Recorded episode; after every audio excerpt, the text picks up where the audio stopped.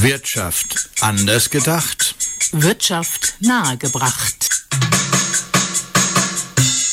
Die Sendung vom ISW, dem Kapitalismuskritischen Institut für sozial-ökologische Wirtschaftsforschung.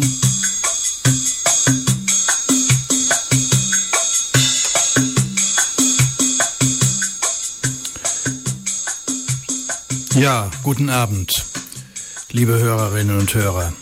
Hier ist die Sendung des ISW, immer am vierten Mittwochabend um 20 bis 21 Uhr an den geraden Monaten, hier bei Radio Lora auf der 92,4 Megahertz. Am Mikrofon begrüßt Sie Helmut Zehlinger. Am 7. und 8. Juni gab es ja den G7-Gipfel in Elmau, der mit einem riesigen Aufwand veranstaltet wurde und leider kaum vernünftige Ergebnisse gebracht hat.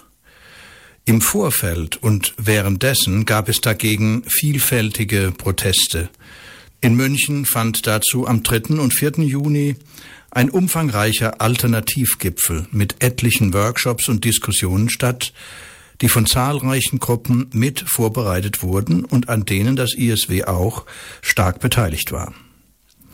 Eine der Hauptveranstaltungen war das Eröffnungspodium, in der Münchner Freiheitshalle am Abend des 3. Juni vor über 500 Zuhörern zum Thema globale Machtverhältnisse und neoliberale Globalisierung. Neben Gästen aus Kolumbien und der Türkei nahm auch Konrad Schuler, der Vorsitzende des ISW, und Sean Ziegler aus der Schweiz daran teil. Moderiert wurde die Sendung von der Journalistin Ulrike Herrmann. Aus dieser Veranstaltung wollen wir jetzt in dieser Sendung in der kommenden Stunde die Ausschnitte hören, die sich mit der globalen Ebene beschäftigen. Dazu gibt es drei Teile. Zunächst geht Konrad Schuler vom ISW auf den Zusammenhang von G7 und kapitalistischer neoliberaler Globalisierung ein. Die heutige Phase des globalen Kapitalismus ist durch einen drohenden Bedeutungsverlust der noch dominanten G7-Staaten gekennzeichnet. In dem zweiten Teil dann wird Sean Ziegler, der ehemalige UNO-Sonderberichterstatter für das Recht auf Nahrung aus der Schweiz, seine markanten Einschätzungen zur heutigen Welt geben. Und in einem dritten Teil werden Diskussionsbeiträge der beiden Podiumsteilnehmer zu hören sein. Zunächst also Konrad Schuler vom ISW, der die Bedeutung des G7-Gipfels in Elmau reflektiert und die Perspektiven des globalen Kapitalismus diskutiert. Herr Schuler, wir sind ja hier, weil es einen G7-Gipfel gibt, demnächst. Äh, meine Frage an Sie, wird G7 als Format nicht komplett überschätzt? Also äh, da, da, treffen sich zwar äh, sieben Staatschefs, aber eigentlich wird nur geredet und hinterher kommt nichts raus. Also muss man da jetzt äh, wirklich sich so aufregen. Also ich glaube, das stößt zwar hier auf große äh, Zustimmung offenbar, dass G7 was Folgenloses sei. Äh, der Meinung bin ich absolut nicht. Ich halte G7 für eine äh, hochwichtige Einrichtung. Hm, Sie hat verloren an Bedeutung, da komme ich noch gleich drauf. Aber warum ist sie denn so wichtig? Wenn wir uns mal erinnern an die Entstehung von G7, das war in den 70er Jahren, 1975 hat der erste Gipfel stattgefunden, Rambouillet, erfunden quasi von Helmut Schmidt und, und, und Giscard d'Estaing. Es ging darum, den Kapitalismus in seine nächste Phase überzuleiten. Vom Fordismus, wie man das damals nannte, also die Wirtschaften, die Volkswirtschaften waren konzentriert auf die Entwicklung der Binnennachfrage. Das wurde nun umgestellt. Entdeckt wurde der globale Markt. Und seit dieser Zeit gehören die G7 und die Globalisierung, die neoliberal-kapitalistische zusammen. Sie sind ein Tandem. Das äh, hat an, an, wie soll ich sagen, an Diktatgewalt verloren dadurch, dass andere Nationen stärker wurden außerhalb der G7. Da hat die G7 sich äh, aufgebläht, das heißt nicht sich, sondern sie, dann wurde eine G20 geschaffen, äh, wo die größten Schwellenländer mit drin waren. Mm, und das war also ein Gegengewicht. Und das ist jetzt das Neue und das ganz Wesentliche der Situation El Mau. Es entsteht nämlich ein Bruch in den internationalen, im internationalen Machtgefüge. Wir haben das, nicht nur das Aufkommen der Schwellenländer, sondern die Schwellenländer sind dabei, der Süden ist dabei, den Norden zu überholen. Und man trifft sich jetzt auf El Mau, um herauszufinden, wie man dem besser begegnen kann. Das ist das Kennzeichnende dieser Phase der Weltpolitik, dass der Westen, ich nenne ihn jetzt mal so, der Norden, politisch gemeint eben der Westen, dass der Westen sich nicht damit abfindet, vom Süden überholt zu werden. Das macht er weder politisch, kulturell, da gibt es die große Offensive. Wir, die westliche Wertegemeinschaft, sind die Nummer eins, die anderen sind minderwertig, die müssen sich verändern nach unserem Vorbild. Da gibt es die wirtschaftspolitische Initiative, das wurde mehrfach angesprochen, TTIP, TPP. Man will den neoliberalen globalen Kapitalismus weltweit durchsetzen und unanfechtbar machen. Und drittens gibt es die Militärstrategien, die alle darauf hinauslaufen, dass man im Zweifel, wo und wenn nötig, heißt immer die Formel in den Strategien, Militärstrategien offiziell, äh, wo und wenn nötig mit militärischen Mitteln das Kräfteverhältnis wieder verändert. Das ist die neue Lage, das droht uns von El Mau und das werden also die Völker von Kolumbien, sage ich jetzt mal, äh, über Syrien, über äh, den Nahen Osten bis hin zur Ukraine, bis hin nach München werden das die Völker merken. Ähm, ich mache jetzt mal den Advocatus Diaboli, äh, nehme jetzt also mal ganz äh, bewusst die konservative Sicht ein, also die, die man auch in der FAZ such, äh, finden könnte. Ähm, nämlich, äh, das ist doch alles nur eine optische Täuschung. Also äh, das stimmt doch gar nicht, dass der Süden aufholt, äh, sondern äh, die wachsen zwar schneller als äh, Europa oder die USA, aber sie wachsen ja äh, von einem äh, ganz niedrigen Niveau. Äh, China wurde schon mehrfach erwähnt, äh, ist natürlich inzwischen eine große Volkswirtschaft, aber ist auch kein Wunder, da wohnen 1,3 Milliarden Leute. Wenn man das pro Kopf umrechnet, was ein Chinese hat, äh, dann ist das immer noch 20 Mal oder 15 Mal niedriger als ein Europäer. Das heißt, das ist doch keine Bedrohung. Also ich kann, anders gesagt, diesen Wertewandel den, oder diese Verschiebung, die Machtverschiebung, die Sie in der Welt sehen, ist ja schwer zu entdecken. Ja, aber wenn man die Zahlen anschaut, entdeckt man das schon. Also es handelt sich nicht um eine optische Täuschung, es ist Realität. Die G7 hat in den letzten Jahren, sie sind zurückgegangen in ihrem Gesamtanteil am Welteinkommen von 46 Prozent auf 33 Prozent. Jetzt nach Kaufkraftparitäten sind die Zahlen des Internationalen Währungsfonds. Äh, allein die BRICS-Staaten, das sind also nur Brasilien, Russland, Indien, China, Südafrika. Allein BRICS hat sich in derselben Zeit verdoppelt, sind mittlerweile auf über 31 Prozent, sind also in derselben Größenordnung wie äh, die G7 und ihre Wachstumsraten sind eindeutig höher. Selbst wenn sie nicht mehr so hoch wären wie in der Vergangenheit, sind sie mit den bescheidenen 7 Prozent äh, in China äh, doch erheblich über den 0,1 oder 0,3 oder 0,4, äh, die die USA oder Deutschland auf die Waage bringen. Würde man, das hat äh, Pew gemacht, das ist eine, eine, eine US- äh, Beratungsfirma. Würde man die jetzigen Trends verlängern in die Zukunft, wäre 2050 unter den zehn größten Nationen nur noch drei des jetzigen Nordens, Westens. Unter den ersten sechs wären fünf andere. Die USA wären die einzigen, die noch übrig blieben im Sextett an Nummer fünf.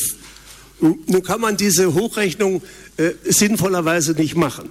Würden nämlich die Wachstumsraten alle überall so weiterlaufen wie jetzt, dann wäre es mit unserem Planeten jedenfalls, was äh, eine menschenfreundliche Umgebung anlangt, vorbei. Es ist aber deshalb wichtig, es ist deshalb wichtig, das in Rechnung zu stellen, weil unsere Strategen, unsere Eliten bei ihrer Entwicklung der Politik davon ausgehen. Und sie wollen das auf jeden Fall verhindern. Sie wollen diese, dieses Überholtwerden vom Süden verhindern. Ja, dann kommen wir vielleicht jetzt mal äh, auf das Freihandelsabkommen, das, äh, die, die Sie auch schon angesprochen haben. Also ähm, was, äh, was genau, also die Freihandelsabkommen kamen ja schon in allen Gesprächen vor, aber was genau, um das mal konkret zu machen, ist da jetzt eigentlich die Herrschaftstechnik, die Sie ausmachen? Also bei den Handelsabkommen geht es um, um, um zweierlei. Es geht nicht um die Zölle, da sind wir uns ja wahrscheinlich alle einig. Die Zölle bewegen sich in einer Größenordnung von drei Prozent. Man könnte das mit Zollabkommen gegenseitig regeln. Es geht nicht um die Zölle. Es geht darum, um zwei grundsätzliche Dinge. Einmal will man weltweit die Regeln und Standards setzen. Man will, Obama hat es gesagt in seiner Rede an die Nation im Januar dieses Jahres, dass er sagte, wir wollen, dass die Spielregeln und das Spielfeld weltweit nicht von China bestimmt werden, sondern von uns.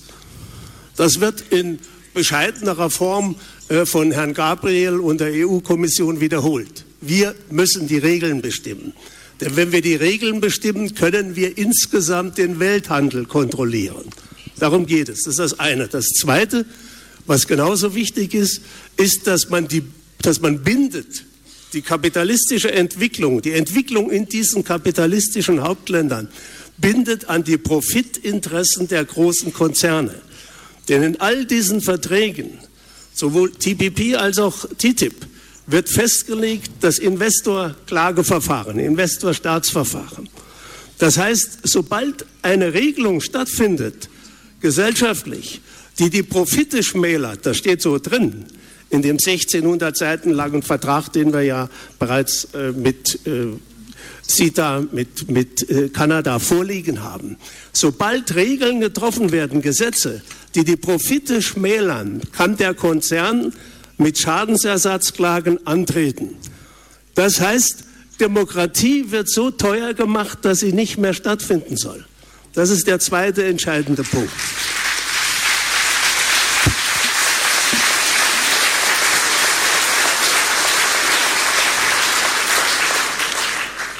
Konrad, noch eine letzte Frage. Äh, dann äh, ähm, äh, auch schon angesprochen ähm, wurde ja diese Frage, welche Rolle spielen eigentlich Kriege? Ähm, und äh, wenn ich das richtig verstanden habe, ist das ja auch irgendwie eine Herrschaftstechnik aus deiner Sicht des Westens. Oder habe ich dich da äh, überinterpretiert? Nein, das, da bin ich äh, Clausewitzianer. Also der Krieg ist natürlich ein Herrschaftsmittel. Und mh, mm, die Kriegsgefahr und die Kriege und die Kriegstoten nehmen rasant zu. Ich habe hier die Zahlen rausgeschrieben. 2007 gab es in 20 Ländern bewaffnete Konflikte, 2013 in 47. Also mehr als doppelt so viele. Im letzten Jahr allein, 13 auf 14, ist die Zahl der Kriegstoten gegenüber dem Vorjahr um 35 Prozent gestiegen auf 176.000 Kriegstote. Heute inmitten eines Friedens, den wir wahrnehmen, der aber nicht existiert. Wo, woran liegt das nun, diese, diese Zunahme von Kriegen und Kriegstoten? Es liegt zum einen daran, und das haben Sie mit Sicherheit oft genug gehört, dass immer mehr Staaten zerfallen. Staaten are failed. Sie sind gescheitert. Und die UN hat das Konzept der sogenannten Schutzverantwortung, das ist ein hochwichtiges Ding, beschlossen, sich zugrunde gelegt, ihrem Handel. Danach gehört zur Souveränität eines Staates die Verantwortung der Regierung für den Schutz, jetzt kommt es, vor Kriegsverbrechen, Völkermord, ethnischen Vertreibungen und Verbrechen gegen die Menschlichkeit. Wenn ein Staat das nicht mehr leistet, nicht mehr gewährleisten kann, diesen Schutz, dann ist der Staat gescheitert und offen für militärische Interventionen der UN-Mächte. So ist das geschehen in Libyen, an der Elfenbeinküste und anderswo. Wir haben heute im Jahr 2013 jetzt in die aktuellen SIPRI-Daten haben wir 57 solcher Friedensmissionen. 57 weltweit. Davon 20 im Namen der UN. Die anderen werden von regionalen Institutionen durchgeführt. Warum aber scheitern diese Staaten? Das muss man sich ja fragen. Warum scheitern die denn? Warum zerfallen sie und werden zu Quellen von Kriegen? Und Sie zerfallen deshalb, weil sie Gegenstand global kapitalistischer Eingriffe sind. Da steht an der Wand dieser schöne Slogan, No Justice, No Peace. Wenn keine Gerechtigkeit herrscht, dann gibt es auch keinen Frieden. Und das ist genau der Punkt. In diesen Ländern, da wird Jean Ziegler nachher sicher viel dazu sagen können, ist die Barbarei im Vormarsch. Und man darf sich nicht wundern, dass die Menschen versuchen, irgendwie zu Rande zu kommen.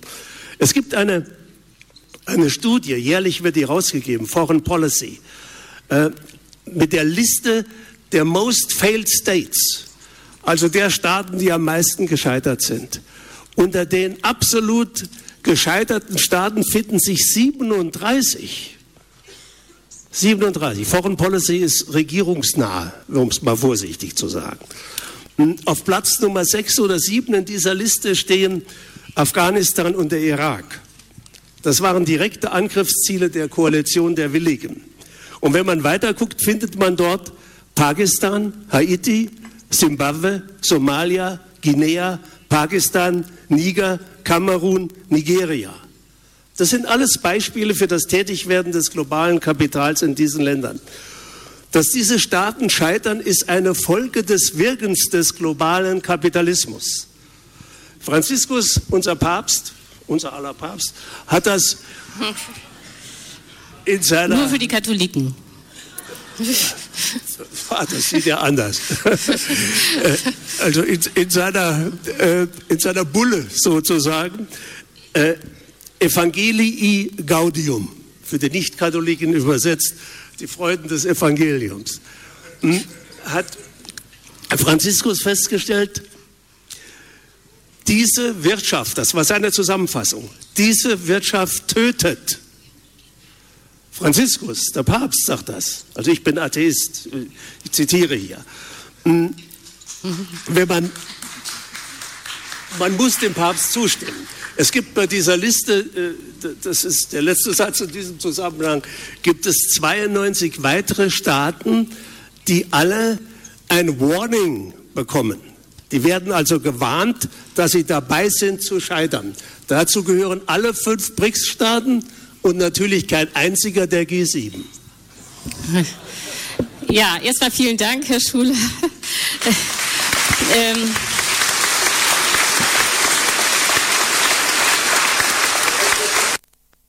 Ja, liebe Hörer, wir befinden uns in der Sendung des ISW, das ist das Alternativkritische Münchner Institut für sozialökologische Wirtschaftsforschung, hier bei Radio Lora auf der 92,4 Megahertz oder im Digitalradio DAB beziehungsweise im Internet. Wir beschäftigen uns heute noch einmal mit dem G7-Gipfel in Elmau vor zwei Monaten und mit dessen Funktion im globalen Herrschaftsverhältnis. Wir hörten eben den Ökonomen und Soziologen Konrad Schuler vom ISW. Er führte aus, dass die G7-Staaten, die sich ja noch als Weltherrscher gerieren, das Überholtwerden durch den Süden, zum Beispiel durch die BRICS-Staaten, verhindern wollen. Die Freihandelsabkommen sind in diesem Prozess ein Mittel. Die G7-Länder wollen die Regeln bestimmen und sie wollen die Entwicklung des Kapital der kapitalistischen Länder an die Profitinteressen der großen Konzerne binden. Ein anderes Mittel sind Kriege. Da ist zu konstatieren, dass die Zahl der Kriege weltweit in den letzten Jahren wieder stark zugenommen hat. Nun lassen wir Jean Ziegler den ehemaligen UNO-Sonderberichterstatter für das Recht auf Nahrung aus der Schweiz zu Wort kommen. Er beschäftigt sich mit den dramatischen sozialen Auswirkungen der heutigen globalen kapitalistischen Ordnung und er betont die abstruse und obszöne Macht der internationalen Konzerne, auch im Verhältnis zu den Regierungen, die er eher, eher als Handlanger bezeichnet. Also es wurde ja schon eine sehr elegante Brücke gebaut, es wurde ja Herr Ziegler auch schon angesprochen, deswegen gehen wir jetzt als letztes zu ihm. Dass äh, die Ungleichheit, hat Herr Schuler nochmal zugespitzt, eigentlich auch immer der Grund ist, äh, warum es äh, überhaupt zu Bürgerkriegen oder Kriegen kommt. was müsste sich denn ändern? Also darüber haben Sie ja seit 20 Jahren, schreiben Sie immer wieder Bücher genau zu diesem Thema. Wie könnte man die Armut beseitigen, den Hunger äh, vermeiden? Äh, die, diese Bücher von 20 Jahren müssen Sie jetzt in vier Minuten zusammenfassen. Also zuerst möchte ich sehr herzlich danken für die Einladung zu diesem hochinteressanten Podium. Ich möchte einige Bemerkungen machen zu diesen globalen Machtverhältnissen. Äh, wenn jemand in, dem, in diesem Saal glaubt, dass da in Elmau äh, am Sonntag souveräne, unabhängige Regierungschefs und Staatschefs zusammenkommen, dann irrt er sich. Dann irrt er sich. Die Macht ist nicht in Elmau, sondern in den Konzernetagen. Und ich möchte eine Zahl, ich will Sie nicht langweilen, nach Weltbankbericht, äh, haben letztes Jahr die 500 größten transkontinentalen Privatkonzerne, alle Sektoren zusammengenommen, von Finanz, Dienstleistungen und so weiter, gemeinsam über 52,8 Prozent des Weltbruttosozialprodukts kontrolliert. Das heißt, alle in einem Jahr produzierten Kapitalien, Waren, Dienstleistungen, Patente und so weiter die entschwinden jeglicher sozialer Kontrolle, staatlicher, interstaatlicher, gewerkschaftlicher, parlamentarischer Kontrolle. Die haben eine Macht, wie es nie ein Kaiser, nie ein König, nie ein Papst gehabt hat auf diesem Planeten. Die können sehr viel, die kontrollieren den äh, wissenschaftlichen Produktionsfortschrittsprozess, Technologie und so weiter. In der Chemie in Basel entsteht ein neues Molekül alle äh, alle äh, Monate, an der Wall Street ein neues Finanzinstrument alle zwei Wochen und so weiter. Der Raubtierkapitalismus ist sicher jene Produktionsweise in der Geschichte der Menschheit, die am kreativsten, lebendigsten, produktivsten ist, ganz sicher. Aber er funkt, die Oligarchien des globalisierten Finanzkapitals, die funktionieren exklusiv nach einem Prinzip, und das ist normal, der Profitmaximierung. Und dieser unglaublichen Machtballung letztes Jahr Oxfam-Bericht, Dezember 2014, ein Prozent der Weltbevölkerung hat gleich viel Vermögenswerte wie 99 Prozent. Also die Ausführungsgehilfen da in Elmau, äh, die Befehlsempfänger oder die, die sagen, das ist nicht, nein. und die Handlanger sagen, sagen gut, also äh, auf diese, diese unglaubliche Macht, politische, ökonomische, vor allem ideologische Macht dank der neoliberalen Wahnidee, die uns total entfremdet hat, äh, steht in der südlichen Hemisphäre, wo 4,9 Milliarden der 7,3 Milliarden Menschen, die auf der Welt sind, heute leben, zu ganz fürchterlichem Elend. Alle fünf Sekunden letztes Jahr ist ein Kind unter zehn Jahren verhungert. 57.000 Leute, Menschen, sterben am Hunger oder seinen unmittelbaren Folgen jeden Tag. Fast eine Milliarde, die FO-Berechnung ist falsch, fast eine Milliarde ist permanent schwerstens Unternehmen verkrüppelt. Kein sexuelles Arbeitsleben, nichts verkrüppelt durch permanente Unterernährung.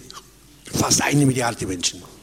Und das auf einem Planeten, wo der World Food Report der UNO sagt, dass die Weltlandwirtschaft, so wie sie heute ist, in der heutigen Entwicklung der Produktionskräfte, problemlos, normal 12 Milliarden, also fast das Doppelte der Weltbevölkerung ernähren könnte.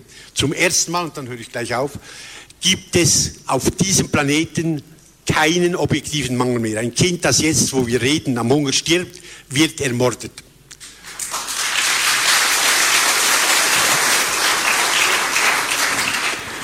Diese Weltordnung ist einmal kannibalisch, aber dazu ist sie auch absurd, weil hier zum allerersten Mal wäre es möglich, dass alle Menschen auf diesem Planeten bei minimalen Strukturreformen, bei sanften Revolution, vernünftigen Revolution, wenn es möglich ist, alle Menschen auf diesem Planeten ihre materiellen Bedürfnisse in menschenwürdiger Weise befriedigen könnten. Ja, also wenn ich Sie jetzt richtig verstehe, äh, müsste man äh, diese 500 transnationalen Konzerne entmachten, die, äh, die Sie angesprochen haben und die im Augenblick eben äh, fast 53 Prozent des Welt-BIPs kontrollieren. Wie soll das denn geschehen? Gut. Ganz konkret. Also beschreiben Sie mal die Revolution, die Sie anpeilen. Ich nehme ein Beispiel, ein konkretes Beispiel, weil das habe ich sehr gut gefunden bei Herrn Schuster. Ganz konkretes Beispiel. Ich war in Heiligendamm vor sieben Jahren, viele, einige von Ihnen ja auch. Hinter, Sie müssen mal ein bisschen näher ans Hinter dem Stacheldraht, also das Zuckerbäcker Hotel Salmon von Ferne und hinter dem Stacheldraht. Und dann war ich im Dom von Rostock, war ich eingeladen. Ja. Das war auch sehr eindrücklich, alle die Menschen, die dort waren, war sehr eindrücklich. Das Hauptthema war Armutsbekämpfung in Afrika, bei Heiligendamm. Es war klar formuliert, da wurden auch Hunderte von Millionen gesprochen, Entwicklungshilfe und so weiter, nie ausgezahlt worden, nie angekommen, nur ganz teilweise. Kampf gegen den Hunger, das war Heiligendamm. Eines, es gibt verschiedene mörderische Mechanismen, die das tägliche Massaker, das in absoluter eisiger Normalität vor sich geht, des Hungers verursachen. Es gibt verschiedene diese tödlichen Mechanismen. Aber alle diese Mechanismen sind menschengemacht und können von Menschen gebrochen werden. Eine dieser mörderischen Mechanismen ist die Börsenspekulation auf Grundnahrungsmittel.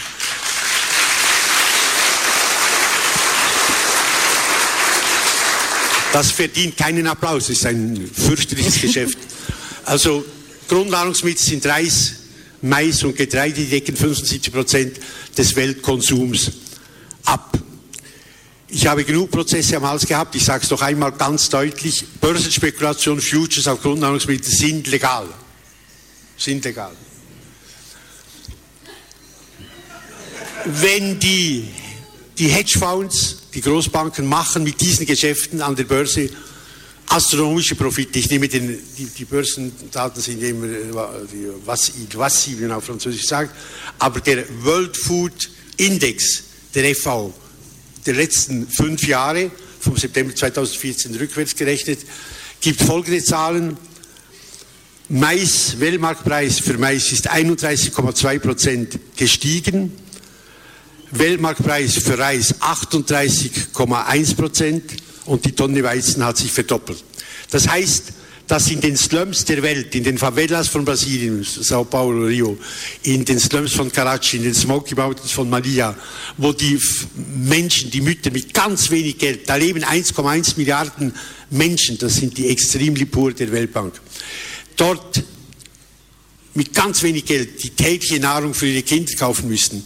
Wenn der Reispreis explodiert, zum Beispiel, dann sterben so und so viele Millionen Kinder mehr. Ganz einfach. Wenn ich eine ganz kleine Anekdote erzählen darf, darf das. Ich, Aber dann kommt wieder eine Frage. Ja, ich, ich, will nicht, ich sag schnell die Anekdote. Ich war äh, kürzlich auf einer UNO-Mission in Bolivien, da kommen auf 4200 Meter an, in Alto, La Paz ist ja unten im, im, im Vulkan. Da bleibe ich immer ein paar Tage unten in Lima. In Lima gibt es eine Galampa, ein Elendsquartier, das D des Oms kenne ich. Bei Sonnenuntergang bin ich vor dieses Reisdepot gestanden, hat sich die Schlange der Mütter formiert. Ich bin bis Mitternacht geblieben. Ich habe keine einzige Frau gesehen, die auch nur ein halbes Kilo Reis gekauft hat. Reis wurde gekauft in Plastikbecken.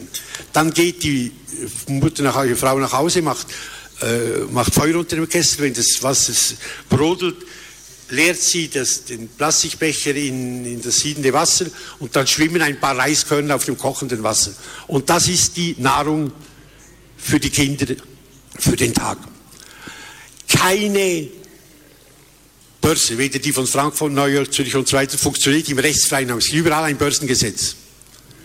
Das könnte revidiert werden in 48 Stunden vom Bundestag, Assemblée Nationale und so weiter und so weiter, mit einem Zusatz sind verboten Börsenspekulationen auf Grundnahrungsmittel, die da sind, Doppelpunkt Mais, Reis und Getreide. Kampf gegen den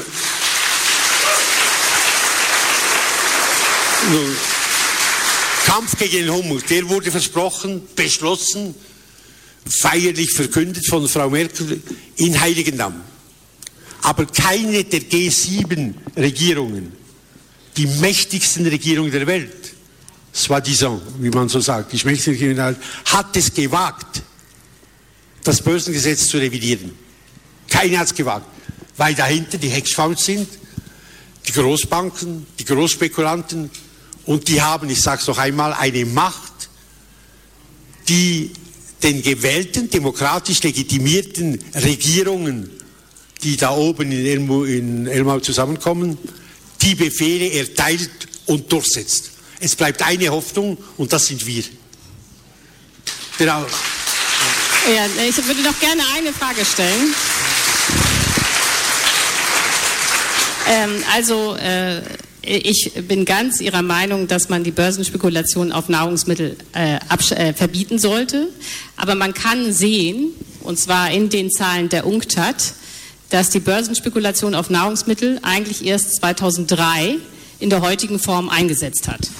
Aber auch äh, äh, das hatte damit zu tun, dass man äh, auf Aktien nicht mehr so gut spekulieren konnte wie vorher. Dann hat man die Nahrungsmittel entdeckt. Aber auch vor dieser massenhaften Börsenspekulation mit Nahrungsmitteln, also auch in den 90er, 90, 1990er Jahren, gab es ja dramatischen Hunger. Und es gab auch damals schon diese enorme Konzentration bei den transnationalen Konzernen. Deswegen meine Frage nochmal an Sie. Also abgesehen von der Börsenspekulation auf Nahrungsmittel, was müsste man noch ändern? Oder wie könnte man diese transnationalen Konzerne entmachten? Also, es gibt keine Ohnmacht in der Demokratie. Das ist die neoliberale Wahnidee, die uns das Glauben machen will, die sagt, wirtschaftliches Geschehen tun, ist naturgesetzlich bestimmt. Es gibt eine unsichtbare Hand und so weiter. James Wolfenson, der ehemalige, äh, der vorvorgehende Weltbankdirektor, ein gescheiter Pianist und Multimilliardär aus Australien, hat immer gesagt, Stateless Global Governance. Das Ziel der Geschichte ist die Selbstregulierung des Marktes, die staatenlose Verwaltung der Welt. Und das ist die Strategie der Konzerne. Es gibt aber keine Ohnmacht in der Demokratie. Alles, was wir brauchen, ist die Entfremdung zu brechen, die unser Bewusstsein zubetoniert und uns weismachen will, dass wir ohnmächtig sind gegenüber den Kosmokraten, gegenüber den Beutejägern der transkontinentalen Privatkonzerne. Und das stimmt eben nicht. Jeder trägt in sich das Identitätsbewusstsein, einen Hund, einen anderen Hund sieht, der geschlagen wird, passiert nichts. Wenn ich ein hungerndes Kind sehe auf der Sierra de Chocotan, bin ich innerlich zerstört, außer ich hätte dann einen Gehirnschaden. Wir, das Konstitutive, Rousseau, der kommt aus Genf, wie ich war viel gescheiter als ich, aber wurde verjagt sofort und ich bin noch da. Rousseau sagt, die größte historische Kraft, die es gibt, ist das menschliche Gewissen. Das menschliche Gewissen, ein Identitätsbewusstsein. Und Kant hat gesagt, die Unmenschlichkeit, die einem anderen angetan wird, zerstört die Menschlichkeit in mir. Wir sind die Glut und der Asche. Wenn es uns gelingt, dieses entfremdete Bewusstsein zu brechen, das Identität, Solidaritätsbewusstsein herzustellen, was uns von den Opfern trennt, ist ja nur der Zufall der Geburt. Absolut nichts anderes. Könnte mein Großkind sein, das jetzt gerade stirbt. Nur der Zufall der Geburt. Und deshalb, und deshalb ist in der Zivilgesellschaft, in all diesen, Che Guevara hat gesagt, so die stärksten Mauern fallen durch Risse. Und Marx hat an Wedemeyer geschrieben, der Revolutionär muss imstande sein, das Gras wachsen zu hören. Und das Gras wächst. Die neue planetarische Zivilgesellschaft, die wird heute den Widerstand organisieren, die Betondächer des Entfremdungsbewusstseins brechen und den Aufbruch ermöglichen zu einem Kampf für eine neue, gerechtere, ganz andere, heute noch unbekannte Weltordnung. Was ich finde, was ganz, ich nehme ein letztes Beispiel. Ja, okay. Der Herr, der Herr Schäuble, den kennen Sie vielleicht, der ist, der ist ja nicht vom Himmel gefallen. Der ist dort durch Delegation des souveränen Volkes. Deutschland ist meiner Ansicht nach die lebendigste Demokratie dieses Kontinentes. Ja, doch. Hm. Ja, Sie sollten einmal in Bern sein. Äh, des Kontinents. Und dazu die dritte Wirtschaftsmacht der Welt. Im, in der UNO-Generalversammlung ist One State, One Vote, ein Staat, ein, ganz klein, ganz ein Staat. Im Weltwährungsfonds ist One Dollar, One Vote. Also die Weltmacht Deutschland, die Finanzweltmacht Deutschland einen ganz entscheidenden Einfluss bei den nächsten Generalversammlungen beim Internationalen Weltwährungsfonds. Wir können Herrn Schäuble zwingen, wir Zivilgesellschaft, dass er bei den nächsten Generalversammlungen in Washington des IWF nicht mehr für die Gläubigerbanken in Frankfurt, New York, London und so weiter stimmt wie bisher, sondern für die sterbenden Kinder. Das heißt für die Totalentschuldung der 50 ärmsten Länder, das ist eine Kategorie bei der UNO, der dritten Welt, damit die endlich, damit die endlich ein wenig Geld haben, um in Irrigation 3,8 Prozent des afrikanischen Bodens Südafrika nur ist bewässert. Der Rest ist Regenlandwirtschaft wie vor 3000 Jahren. Für Dünger, für Schuh, Schulen, Spitäler ein Minimum an Kapital haben, damit die investieren können für ihre geplagten, gepeinigten Bevölkerung. Das können wir. Das können wir, das ist nicht, ich hasse Idealismus, das sind so Turnübungen im, im, im, in den Wolken. Ich sage das als Materialist, als Marxist. Wir haben konkret heute die Mittel, um diese kannibalische Weltordnung, jeder ihrer Mechanismen zu brechen. Demokratisch, das Grundgesetz gibt uns alle Waffen in die Hand. Es ist ja unglaublich, was da drin steht. Alle Waffen. Voltaire hat gesagt, die Freiheit ist das einzige Gut, das sich nur abnützt, wenn man es nicht benutzt. Wir müssen uns einfach bücken und diese, diese Rechte und Bürgerfreiheiten, diese Waffen aufzunehmen. Bis zum Generalstreik. Liebe Hörer, wir befinden uns in der Sendung des ISW, des alternativkritischen Münchner Instituts für sozialökologische Wirtschaftsforschung, hier bei Radio Lora auf der 92,4 Megahertz beziehungsweise Digitalradio Radio DAB Plus oder auch im Internet. Wir hörten eben Ausschnitte aus dem Eröffnungspodium des G7 Alternativgipfels zum Thema globale Machtverhältnisse, Freihandelsabkommen und die Wiederkehr von Kriegen. Sean Ziegler führte aus, dass der Kampf gegen den Hunger in der Welt in keinerlei befriedigender Weise geführt wird. Dabei wären zunächst relativ einfach zum Beispiel nur entsprechende Änderungen der Börsengesetze nötig. Aber diese angeblich mächtigen G7-Regierungen haben es nicht gewagt, so sagt er, gegen Konzerninteressen vorzugehen. Er betont aber auch die Hoffnung und unsere Macht in der Demokratie und die Kraft der planetarischen Zivilgesellschaft. Nun hören wir noch Ausschnitte aus der Diskussion von Konrad Schuler und Sean Ziegler, moderiert von Ulrike Herrmann. Weil jetzt hier sozusagen eine Diskussion aufkommt, würde ich jetzt gerne Herrn Schuler sofort das Wort erteilen. Können Sie ja antworten und auch die ganzen Fragen, die es an Sie gab, vielleicht berücksichtigen? Ja, also äh, zunächst mal, wenn ich von Wettbewerb, von Konkurrenz der Nationen ausgehe, dann nehme ich die Lage, wie sie heute ist, nicht wie wir sie gerne hätten oder nicht nach den Imperativen, nach denen wir leben wollen. Wir müssen uns klar darüber sein, dass die NATO, dass die USA in diesen Begriffen der Konkurrenz denkt, bis zu dem Punkt, dass sie sagt, wenn wir es anders nicht bewältigen können, den Konkurrenzkampf, dann militärisch. Das ist das Problem, vor dem wir stehen. Und das müssen wir erkennen und nicht sagen, wir, wir wollen ja keinen Krieg und deshalb sind uns diese Gedanken fremd. In den USA gab es seit 1992 eine bestimmte Sicherheitsdoktrin, die mit dem Namen Wolfowitz verbunden war und verbunden ist, die Wolfowitz-Doktrin.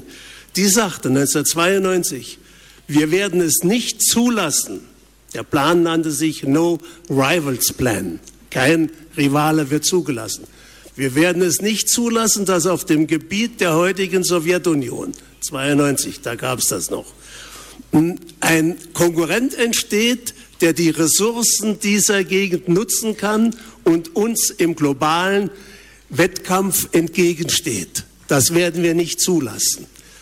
Diese Wolfowitz-Doktrin wurde 2002, zehn Jahre später, unter Bush, da war Wolfowitz mittlerweile Staatssekretär im Verteidigungsministerium, wurde diese Doktrin als Bush-Doktrin dann unter die Leute gebracht. Die USA greift an dort, wo sie einen globalen Rivalen wähnt. Das ist, das ist ungeheuerlich, weil es uns unmittelbar in unserem europäischen Lebensraum berührt. Das ging weiter mit Herrn Obama. Herr Obama ist mindestens so kriegerisch wie seine Bush-Vorgänger. Herr Obama hat erklärt, wir sind die eine unverzichtbare Nation. Das war seine letzte Rede zu dieser Frage. West Point, Kadettenanstalt Nummer eins in den USA.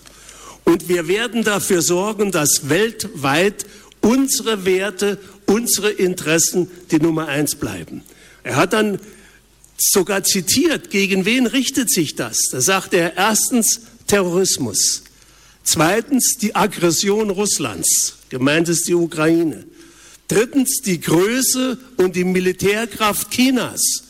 Das wird als unmittelbare Gefahr der USA definiert. Viertens aufstrebende Mittelklassen in den verschiedenen BRICS-Ländern. Zu sagen, das ist eine Erfindung von Goldman Sachs, ist ein nettes Bonmot, äh, bringt die Sache aber nicht unter den richtigen Hut. Goldman Sachs hat damals festgestellt, die Länder, diese fünf Länder werden sich wirtschaftlich besser entwickeln, deshalb machen wir BRICS-Fonds. Daher kommt der Begriff. Das ist also keine Erfindung von Goldman Sachs, sondern eine kluge Reaktion als Kapitalist, wo mache ich die meisten Profite. So, wenn ich auf die zweite Frage, weil die damit zusammenhängt. Ja, okay. Nee, ja, ja, natürlich, müssen ja? Sie ja. Ja, mein Problem ist ja nur, ich sehe die Uhr und wir müssen langsam zum Ende kommen, leider. Deswegen drücke ich so ein bisschen auf die äh, Tube. Also Aber Sie ich, dürfen die zweite Frage noch beantworten. Ich fühle mich gedrückt und mache es schnell. Äh, das war die Frage nach der Schwäche der Friedensbewegung angesichts dieser Kriegsgefahr. Wenn wir sehen, was äh, die NATO mit ihrer Ostausdehnung bewerkstelligt, dann ist das eine enorme Gefährdung des Weltfriedens vor unserer Haustür. Als 1990 die Vereinig Wiedervereinigung Deutschlands anstand, hat James Baker, das war damals der Außenminister, in Moskau im Beisein unseres Außenministers Genscher erklärt, wenn es zum vereinten Deutschland kommt, dann wird die NATO sich keinen Inch weit nach Osten bewegen. Ein Inch sind 2,5 Zentimeter. Das hat man in der Tat nicht getan. Man hat tausende Kilometer sich ausgedehnt. Zwölf Länder des ehemaligen Warschauer Pakts sind mittlerweile Mitglied der NATO. Das ist eine unmittelbare Bedrohung und erstmals bei der Ukraine hat Russland reagiert. Das ist nicht so, das wäre ein Missverständnis. Ich meine nicht, dass BRICS eine überlegene südliche Variante des besseren Lebens oder so äh, wäre, aber es ist ein Gegengewicht in der Welt, was auf friedliche Auseinandersetzungen setzen muss, weil sie schwächer sind. Das kann man moralisch bedauern, dass sie nicht aus Humanismus das sind, aber wenn sie es aus schierem Eigeninteresse sind, ist es ja auch nicht schlecht. Deshalb muss man für diese Länder sein und darauf bestehen, dass in der weltweiten Auseinandersetzung keine kriegerischen Mittel eingesetzt werden.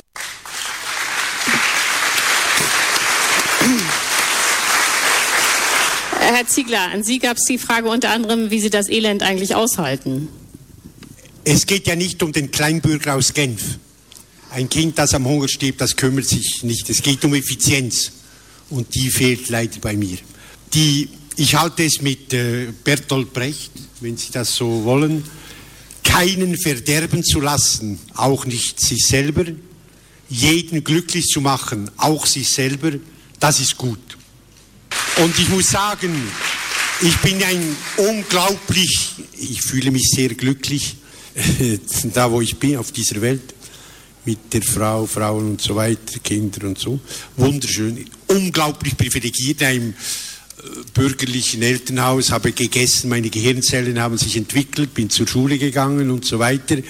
Dann jahrzehntelang Ordinarius für Soziologie an der Universität Genf, akademische Freiheit in Paris und so weiter. Dann Parlamentsmandat in Bern, das hat schlimm geendet, da wurde meine Immunität aufgehoben nach die Schweiz Westschweizer und dann kam die Prozesswelle, die hat mich komplett finanziell ruiniert, aber das gibt andere Dramen auf der Welt. Und jetzt bei der UNO habe ich wieder die Immunität und für dieses Buch Ändere die Welt müssten die Halunken von der Zürcher Bahnhofstraße nach Den Haag gehen, an den Internationalen Gerichtshof, um die Immunität aufzuheben. Und da gehen die Prozesse jahrzehntelang. Aber was ich nicht ertrage, in meiner Funktion bei der UNO, jetzt bin ich Vizepräsident des beratenden Ausschusses Menschenrechtsrats, das ist die Menschen anzulügen.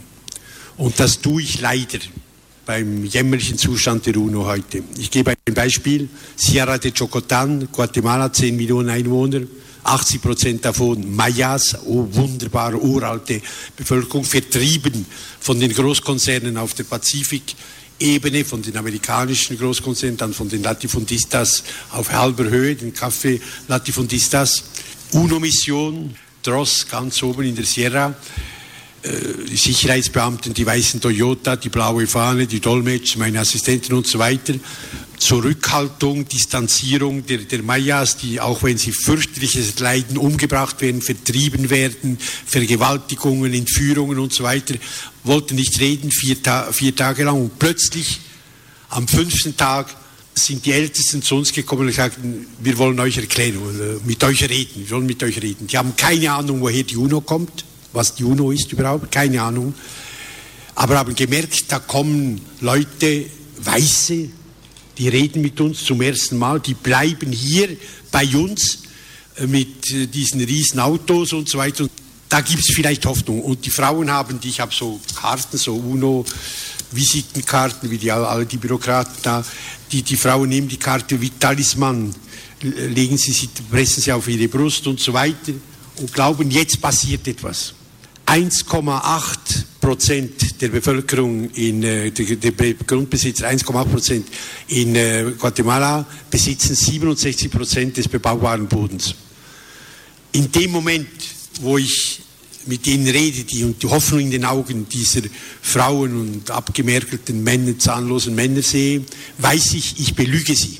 Weil ich weiß genau, was passiert. Der einzige wirksame Vorschlag, den ich machen muss, will nach dem analytischen Bericht, den ich der Generalversammlung und dann dem Menschenrechtsrat vorlege, ist Agrarreform.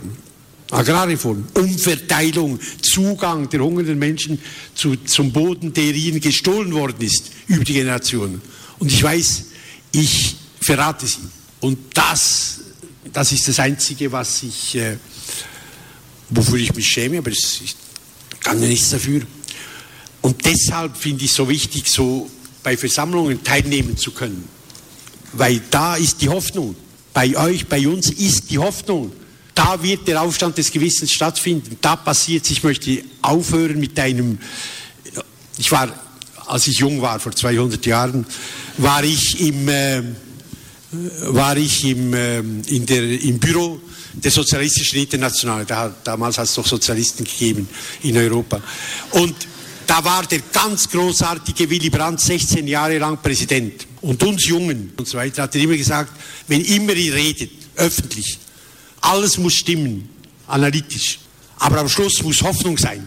Wenn einer, aus dem, einer oder eine Frau aus dem Saal geht, ohne Hoffnung, dann hättet ihr zu Hause bleiben sollen. Also wo ist Hoffnung?